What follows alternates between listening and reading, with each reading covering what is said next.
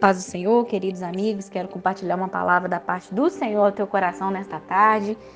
Livro de Daniel, capítulo 10, versículo 12, diz assim: Então me disse: Não temas, Daniel, porque desde o primeiro dia em que aplicaste o teu coração a compreender e a humilhar-te perante o teu Deus, são ouvidas as tuas palavras, e eu vim por causa das tuas palavras. Nessa palavra, irmãos, o anjo do Senhor vai de encontro a Daniel, trazendo a resposta da oração do teu servo. É uma palavra de ânimo para a nossa vida, porque é dia que o Senhor fala para você: não temas, meu filho, porque desde o primeiro dia em que você tem aplicado o seu coração a se humilhar, a obedecer ao Senhor, a compreender e ouvir a voz do Senhor, a tua oração está sendo ouvida. Aleluia. E ele vem por causa das suas palavras. Só que essa palavra também fala, se você ler no versículo 13 em diante, que quando Daniel estava orando ali por 21 dias, no primeiro dia a resposta já estava vindo. Porém, o adversário, ele tentou parar o anjo do Senhor. Porque no versículo 13 fala assim, ó, mas o príncipe do reino da Pérsia se pôs defronte de mim 21 dias.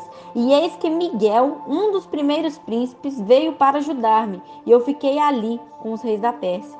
Agora vim para fazer-te entender que há de acontecer ao teu povo nos muitos derradeiros dias. Então, no primeiro dia que Daniel orou, Deus mandou o anjo com a resposta. Só que o inimigo veio guerrear para impedir a resposta de Deus chegar até Daniel. E aí Deus manda Miguel agora para guerrear ali após 21 dias. Por quê? Porque Daniel perseverou em oração. E essa é a palavra que eu tenho da parte do Senhor para sua vida. Persevera mais um pouco. Continua mais um pouquinho clamando. Eu não sei qual é a causa que você tem pedido ao Senhor. Eu não sei qual é a tua oração. Eu não sei qual é o tipo de milagre que você precisa. Eu não sei qual é o tamanho da tua urgência, da tua pressa, mas eu quero te dizer neste dia: ei, tem solução para o teu problema. Primeiro é se humilhar diante do Senhor. Segundo é aplicar o teu coração em compreender a vontade de Deus. Porque Daniel fez tudo isso. Daniel, desde o primeiro dia que você aplicou seu coração em compreender, se humilhar perante Deus, está sendo ouvida as tuas palavras, tudo está registrado diante do Senhor.